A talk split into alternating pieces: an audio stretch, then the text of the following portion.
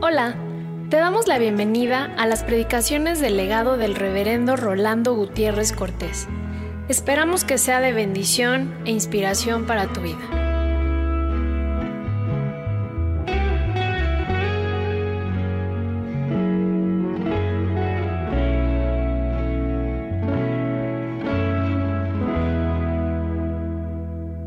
Gracias al Señor que podemos en esta hora estar recordando lo que hace 25 años se llevó a cabo, la organización de la Iglesia Bautista, Oreb, y porque podemos darle gracias al Señor por aquel día. En un domingo como hoy, a esta hora, estaba declarándose nuestra iglesia como una iglesia bautista. Así que en cuanto a día, hoy es el día, en cuanto a fecha, es el miércoles. Yo le quisiera suplicar a quienes estén presentes de aquel día que fueron organizados como iglesia, que tengan la bondad de pasar adelante. Sé que aquí está el hermano Cirilo. ¿Quiénes hay más presentes? Vi afuera al hermano Lee, pero está la hermana Lee. Adrede yo no avisé que iba a pasar a los hermanos, porque no se es fiel por invitación. Cuando venga el Señor ni nos vamos a dar cuenta. Yo creo que habían algunos, están ahorita, que estaba chiquitita, habían algunos niños en aquel entonces en la organización, pueden pasar también, realmente, ¿verdad? Aunque no eran miembros todavía, pero pueden pasar, están ahorita. Ahí está, sí. Muy bien. Hermanos, ¿se acuerdan de aquella noche o no se acuerdan? Algo. Bueno, pasaron el susto. Gracias al Señor. Pues queremos darle gracias al Señor por la visión que puso en los pastores de la primera iglesia bautista, en la respuesta que ustedes dieron con sus hogares, con sus casas. Y exactamente así fue que comenzamos prácticamente cuando yo llegué en el 68. Quisiera que nos pusiéramos en pie y diéramos gracias a Dios, porque yo sí creo que debemos tener gratitud a nuestro Dios por los años que nos da. Se pueden imaginar que en aquel entonces nuestros hermanos estaban jóvenes, casi tenían mi edad. Y gracias al Señor que, a como están comenzando algunas iglesias en estos momentos, también ellos comenzaron. Y vamos a darle gracias al Señor por la vida que nos ha concedido durante todo este tiempo, para trabajar y permitir que muchas personas hayan sido alcanzados, muchos pastores hayan sido consagrados, cuatro o cinco iglesias organizadas, y tengamos en estos momentos ya el año número 12 de Instituto Bíblico, y bendito sea el Señor que nos lo ha permitido. Vamos a orar. Gracias, Padre amado, porque durante 25 años, uno tras otro, tú has sido en nuestras vidas. Gracias porque podemos recordar con gratitud lo que tú hiciste para bien nuestro en aquel día. Gracias porque tú tenías dispuesto que nosotros fuéramos testigos de tu gracia en esta ciudad a la sombra de este compañerismo íntimo y fraternal que tú irías constituyendo paso a paso. Gracias, Señor, por mi hermano Cirilo, que abrió las puertas de su casa, y gracias por su hogar. Gracias por mi hermano Lee, que siempre estuvo trabajando hombro a hombro hasta el día de hoy. Gracias por nuestros hermanos Juárez y gracias por cada una de las personas que ya están en tu bendita presencia, pero que estuvieron presentes en aquel día para que, aunque un pequeño número, con la gracia tuya y tu disposición, pudieron lanzarse al trabajo. Acepta nuestra gratitud en esta hora que estamos tomando, como en aquella ocasión, el pan y el vino, sabiendo que tú estás presente con nosotros todos los días hasta el fin del mundo. Por todo lo que nos has dado, por todo lo que nos has permitido hacer, por todo lo que nos has permitido experimentar durante estos 25 años, te bendecimos. Y por quienes aquí han encontrado la palabra de perdón, la palabra de reconciliación, la palabra de consolación, te bendecimos. Acepta esta gratitud desde lo más íntimo de nuestras almas. Bendice a nuestros coros que están trabajando, a nuestros organismos que están trabajando, hombres, mujeres, jóvenes, secundarios, niños.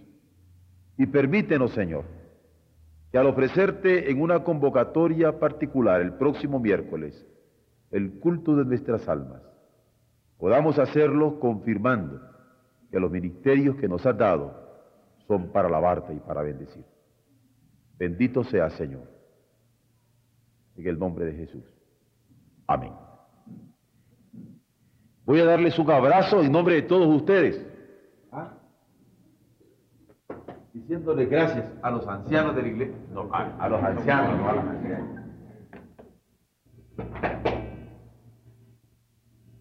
Gracias al Señor. Y yo creo que esta es una hermosísima lección. Dios nos pasa lista cuando Él quiere. Y así es. El próximo miércoles van a ver ustedes cómo está la cosa. Porque ya saben, ¿verdad? Pero yo lo que quería era ver ahora. Porque tengo que ser justo, hay muchos hermanos que están en otras iglesias, que ya están trabajando en otras congregaciones. Y gracias a Dios por ello. Y por eso nos alegramos también. Están fieles, están incluso en estos momentos participando de la cena. Estábamos en esta tarde recibiendo llamadas telefónicas, inquietos por ello, porque estamos sobre la brega. Pero bendito sea el Señor que pudimos tener por lo menos a nuestros hermanos de entonces. Probablemente en los 50 años ya no estemos, pero yo creo que sí es útil que podamos hacer el reconocimiento ahora. En lo personal, me da mucho gusto porque cuando la primera iglesia bautista de Managua cumplió 50 años. A mí me tocó celebrarlos. Y ahora me toca celebrar los 25 de esta. No sé si me va a tocar los 50 de otra por ahí. ¿ah? Pero gracias al Señor que podemos hacerlo con gratitud en nuestros corazones. Porque hace 25 años en la primera iglesia bautista y en Mina se estaba organizando nuestra iglesia. No teníamos esto. Ellos comenzaron a reunirse, ellos comenzaron a ofrendar, ellos comenzaron a buscar terrenos, ellos comenzaron a trabajar. De acuerdo a los datos que tenemos, fue posteriormente que adquirieron el terreno, que comenzaron a construir y después ya Dios nos ha permitido seguir con otro tipo de ritmo. Ahora, gracias al Señor, ya cuatro iglesias y el 7 de junio la quinta sale de entre nosotros. Abramos Apocalipsis 3, del versículo 7 al 13. Aunque yo no fui miembro fundador de esta iglesia, Dios me permitió, a través de los 25 años de ella, estar colaborando con la predicación. Y justamente en uno de mis viajes para predicar en la pequeña congregación de Oreb, vimos, y esto ya no solamente lo recuerdan los que organizaron la iglesia, sino también quienes ya estuvieron posteriormente en las campañas, el mensaje del Señor a las siete iglesias. Y ahora he querido recordar el pasaje, Apocalipsis 3, del 7 al 13, el mensaje a Filadelfia, con el mismo nombre con que prediqué el sermón en aquella ocasión. Una puerta abierta. Y la razón que voy a leer a partir de esto, dice el santo, es porque quisiéramos captar el mensaje de Dios para cada uno de nosotros. Porque es muy fuerte la expresión bíblica.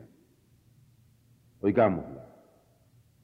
Esto dice el santo, el verdadero, el que tiene la llave de David, el que abre y ninguno cierra, y cierra y ninguno abre. Yo conozco tus obras. He aquí, he puesto de delante de ti una puerta abierta, la cual nadie puede cerrar, porque aunque tienes poca fuerza, has guardado mi palabra y no has negado mi nombre. He aquí, yo entrego de la sinagoga de Satanás a los que se dicen ser judíos y no lo son, sino que mienten. He aquí, yo haré que vengan y se postren a tus pies y reconozcan que yo te he amado. Por cuanto has guardado la palabra de mi paciencia, yo también te guardaré de la hora de la prueba que ha de venir sobre el mundo entero para probar a los que moran sobre la tierra. He aquí, yo vengo pronto, retén lo que tienes, para que ninguno tome tu corona. Al que venciere, yo lo haré columna en el templo de mi Dios, y nunca más saldrá de allí. Y escribiré sobre él el nombre de mi Dios y el nombre de la ciudad de mi Dios, la nueva Jerusalén, la cual desciende del cielo de mi Dios, y mi nombre nuevo. El que tiene oído, oiga lo que el Espíritu dice a las iglesias. Una puerta abierta no ha de ser forzada, está abierta. Y cuando el Señor nos abre una puerta, tan sencillo como que está abierta y listo para que entremos. No se entra ella por la fuerza. De acuerdo a la revelación que tenemos en lo que acabamos de leer, se requiere una sola condición, guardar su palabra. Y aunque muchas veces nosotros queremos a empujones abrir las oportunidades, cuando alguien guarda la palabra, como que fuera fuerte eléctrica, sencillamente uno pone el pie y la puerta está abierta porque el Señor la ha abierto para uno. Además, dice revelación, Apocalipsis, la palabra del Señor que acabamos de leer, guardar su palabra entraña no negar su nombre. Esto, en el mensaje que el Señor le da a Filadelfia, implica que no negar su palabra es no negar que Él es el santo y el justo. Porque a veces nosotros por conveniencias llegamos a negar que Él es el santo o a negar que Él es el justo cuando nos quedamos callados o cuando nos quedamos inmóviles ante las posibilidades que Él nos pone para testificar de Él. A veces podría ser que por obcecación nosotros estemos negando al santo y negando al justo. Es decir, como se nos mete en la cabeza determinado tipo de preocupación, importa más la preocupación que el testimonio que se dé del santo y del justo. En otras, podría ser que tengamos la tentación de la neutralidad a lo Pilato. Y queriendo quedar bien con todos, negamos al santo y al justo. En Hechos 3:14, la palabra nos registra lo siguiente. Cuando Pedro está dando su sermón, dice, vosotros negasteis al santo, vosotros negasteis al justo y pedisteis que se os diese un homicida. Y en el pasaje que hemos leído, tenemos que esto dice el santo, el verdadero, el que tiene la llave de David, el que abre y ninguno cierra y cierra y ninguno abre, que conoce nuestras obras, que ha puesto delante nuestro una puerta abierta que nadie puede cerrar, porque aunque se tenga poca fuerza, cuando se ha guardado la palabra y no se ha negado su nombre, Él la mantiene abierta. ¿Para quienes mantiene Dios la puerta abierta. He dicho mantiene, porque puede ser que el Señor nos abra la puerta, pero que nosotros, por nuestras negaciones, perdamos la oportunidad de ella. Posteriormente, Él va a decir, cuidado, retén lo que tienes. No voy a hacer que se te quite la corona. Eso es claro, esta oportunidad. Por eso es que he dicho, para quienes mantiene, mantiene Dios la puerta abierta. La mantiene para quienes entienden la verdad. ¿Qué significa esto? Conocer esta verdad en Jesús. La verdad de Dios está en Jesús. Cuando yo identifico que el llamamiento que Dios me está haciendo es en la persona misma de Jesús, yo estoy respondiendo a una verdad.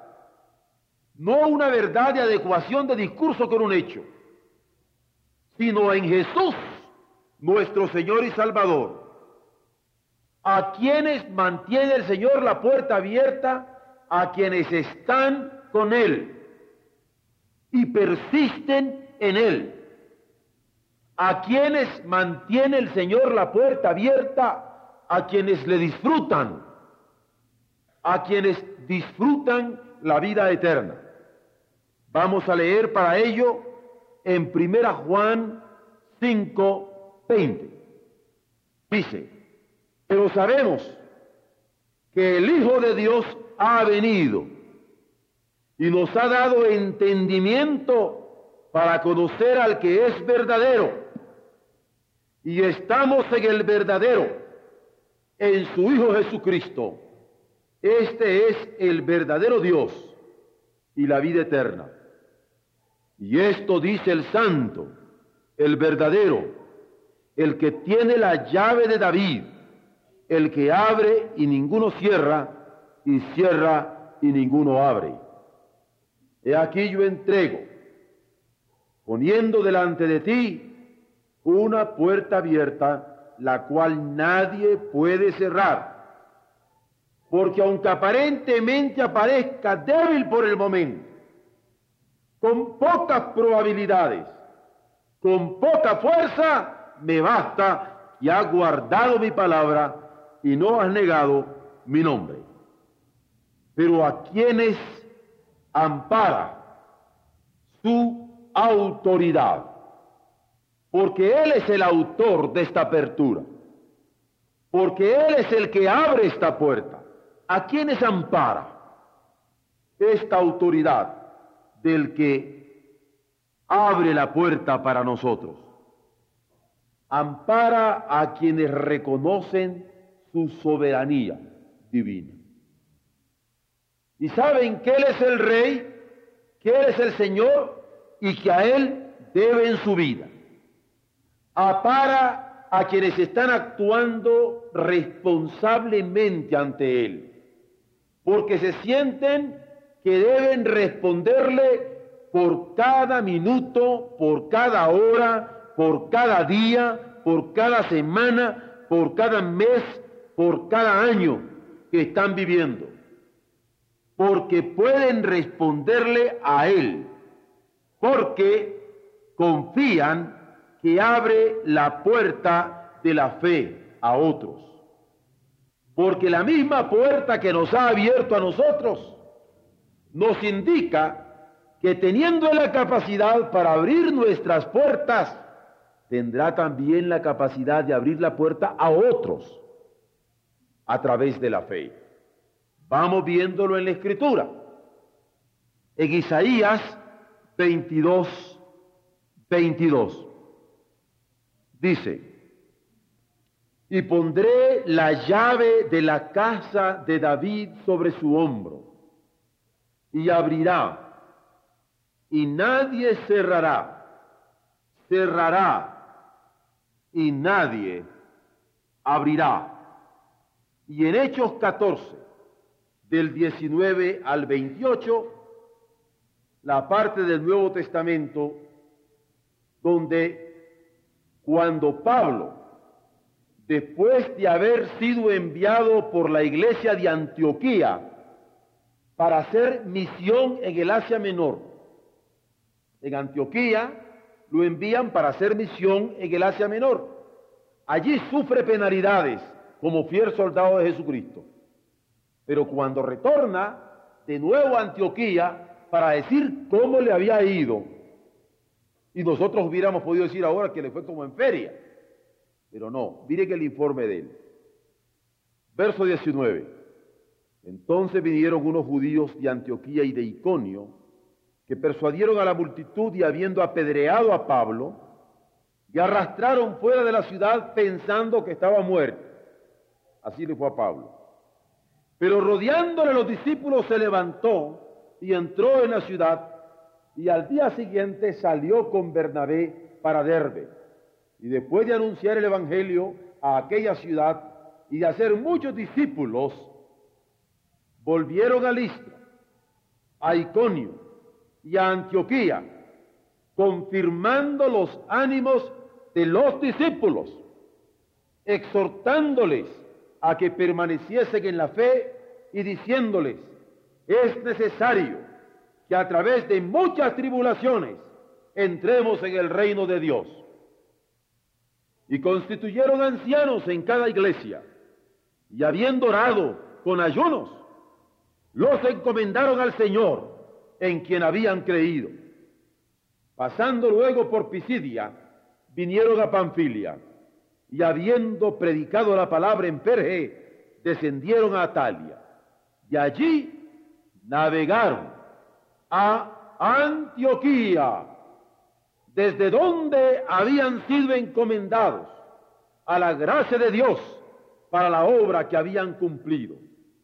Y habiendo llegado y reunido a la iglesia, refirieron cuán grandes cosas había hecho Dios con ellos y cómo había abierto la puerta de la fe a los gentiles y se quedaron allí mucho tiempo con los discípulos.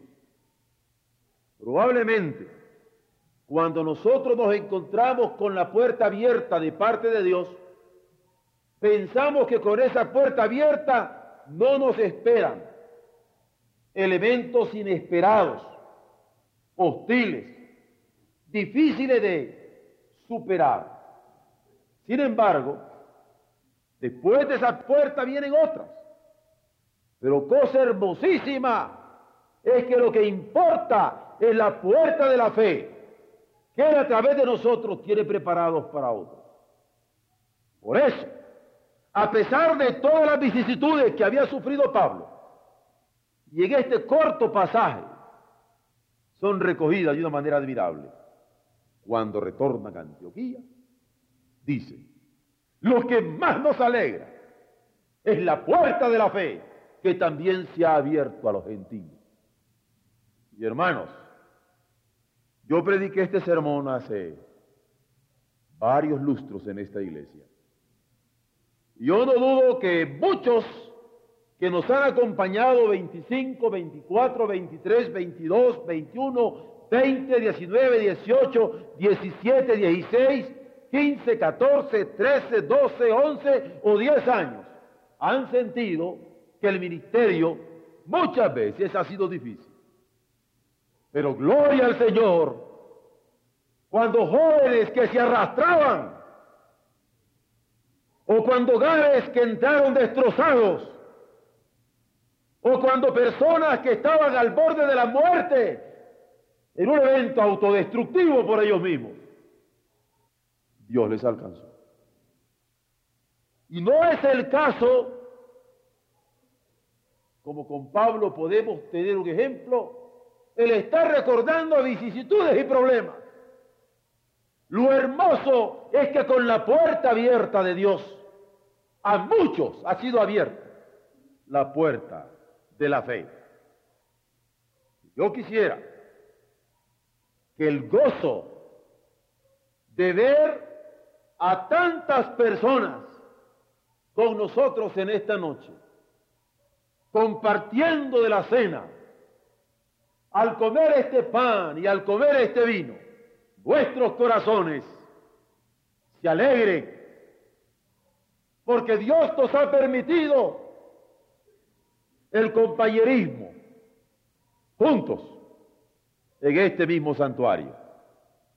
Bendito sea el Señor, porque en nosotros se ha cumplido lo que la Escritura dice de parte de Jesús. Dad y se os dará. Yo podría desafiar a los hermanos que pasaron.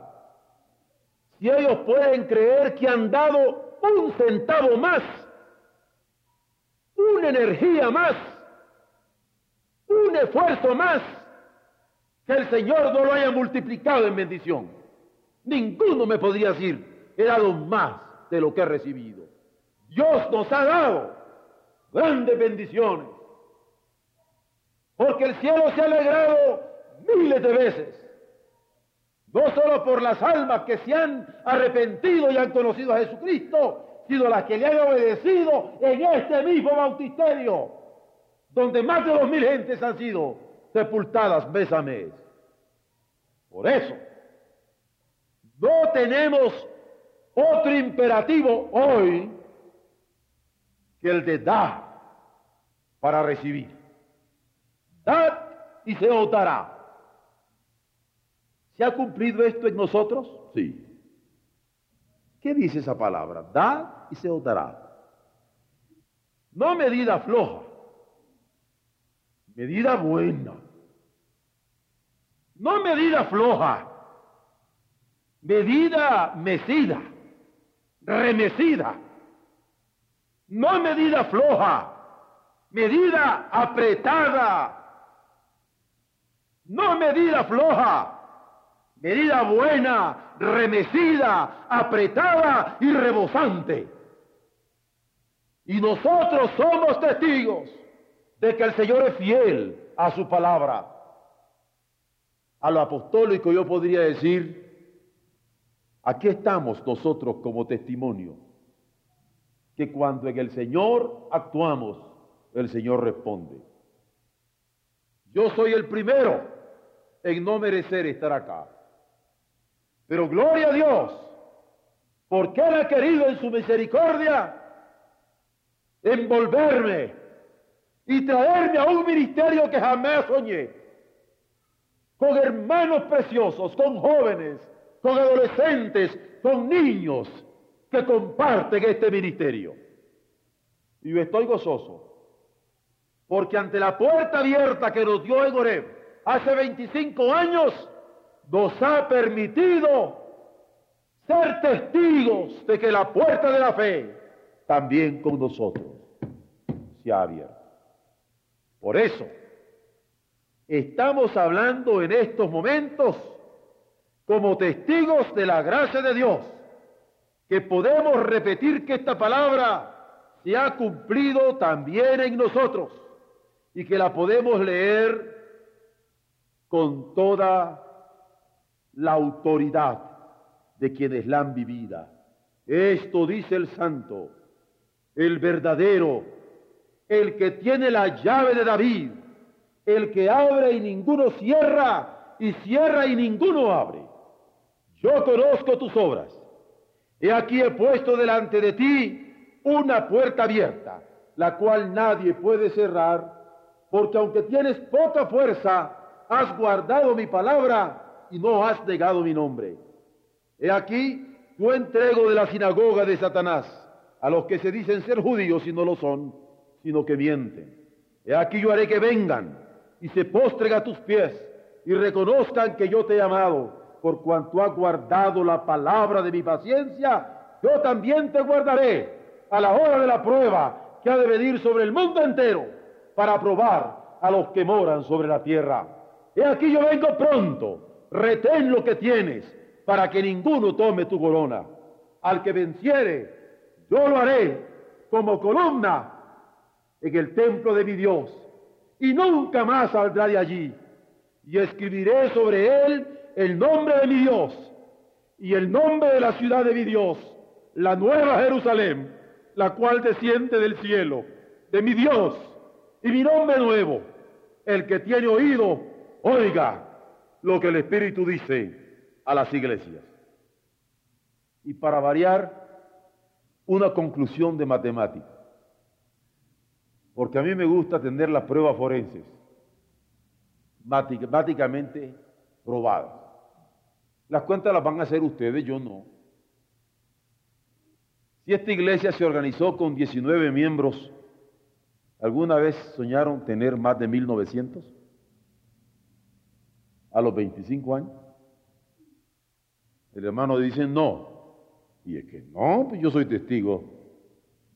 Los planos que yo recibí de esta iglesia y los que yo también quería eran para 120 personas, porque yo creo en iglesias pequeñas, para poder ser pastor de ellas y conocer a todos por nombre.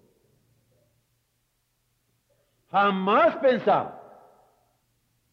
Y si estos 19 hermanos pensaron en 120, pero Dios les ha dado toda esta otra posibilidad no tenemos menos que reconocer que el Señor cumple su palabra. Dad y se os dará. Medida buena, remecida, apretada y rebosante. Otra preguntita, matemática. Cuando ustedes se organizaron hace 25 años, pensaron que a los 25 años podrían tener no solamente 120 hermanos, sino cinco iglesias organizadas con grupos de discipulado, de sostenimiento propio y con campos misioneros listos para organizar nuevas iglesias? No. Muy bien, esto pareciera que es tomar en la cuenta a los hermanos. Si estos hermanos no tuvieron eso, ¿nosotros qué? ¿Creen ustedes que de aquí a 25 años más nuestros jóvenes tienen menos retos, ¿cuál sería el porcentaje de 20 a 2000? Ándele. ¿Es el 1%? ¿O no? 200 es el 10%, ¿no? 20 a 2000 es el 1%. ¿No? Estoy sacándoles una cuota bautista. Es decir, dos mil miembros bautizados, porque hay cinco mil en nuestra iglesia a nivel de parroquia, con familias. 1%. Y ahora somos dos mil, quiere decir que debemos tener, si trabajamos con la misma matemática, dos mil, el 1%, ¿cuál sería en cantidades? ¿Ah? Son dos millones. ¿Sí? ¿Eso es? ¿O son 20 millones?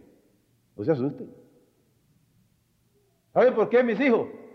Yo le he dicho a mis hijos, usted me va a tratar a mí de tú, le he dicho a mi hijo, cuando usted tenga una familia como la que yo levanté. Yo quiero, mis amados jóvenes, que ustedes me traten de tú cuando dentro de 25 años ustedes me pongan aquí dos millones de gente. ¿Ok? ¿Sí me está entendiendo Héctor?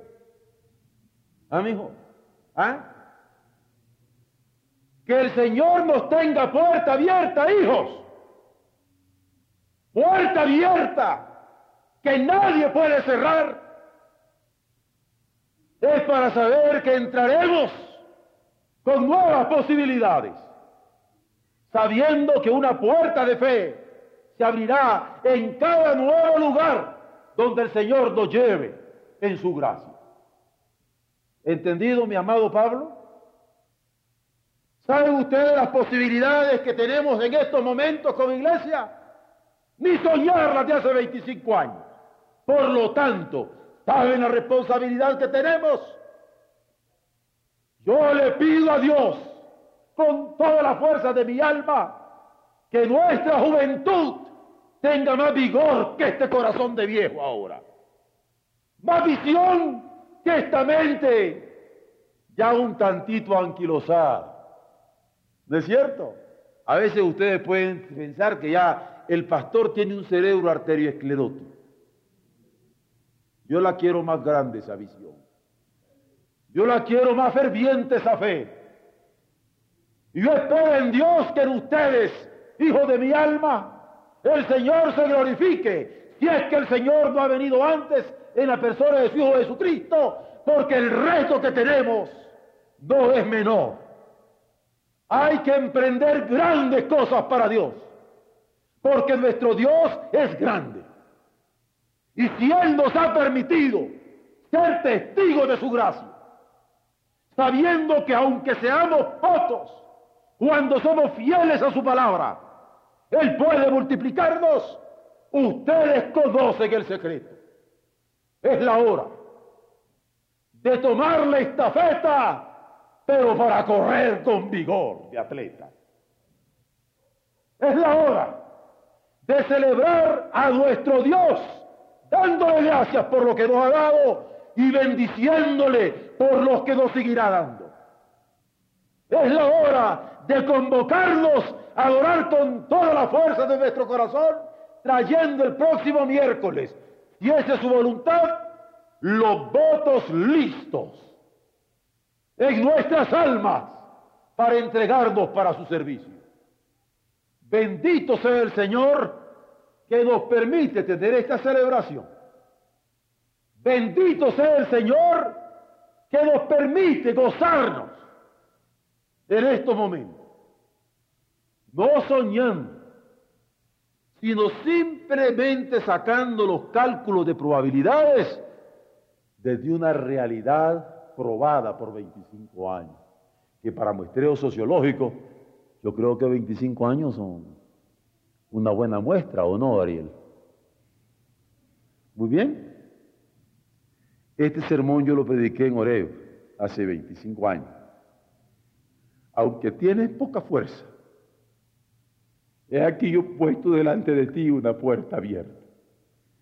Y ahora, con todo gusto, he querido repasar esta promesa de Dios, habiéndola vivido. Y el Dios de Abraham y el Dios de Jacob es nuestro mismo Dios. Y el Dios que nos habló en Oreb nos sigue hablando. La salsa no se ha consumido. Amén.